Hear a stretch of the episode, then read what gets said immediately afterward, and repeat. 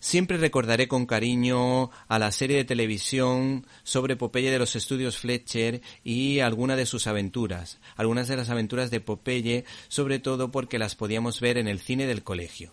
El personaje de Popeye fue creado por E.C. Segar a finales de los años 20. Concretamente, el 17 de enero de 1929 hizo su primera aparición en formato de tira cómica en el periódico Teatro Didal.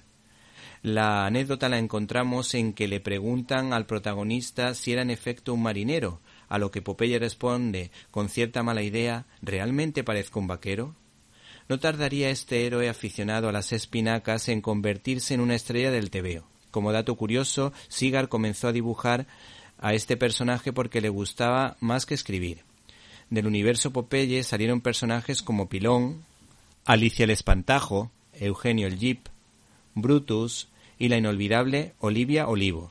El caso es que tal fue el éxito del personaje que Sigar se buscó un ayudante super cinco estrellas. El encuentro lo preparó la hermana de Bob Sagendorf, que le presentó a Sigar cuando éste tenía 17 años, y juntos vieron nacer al pequeño Cocoliso.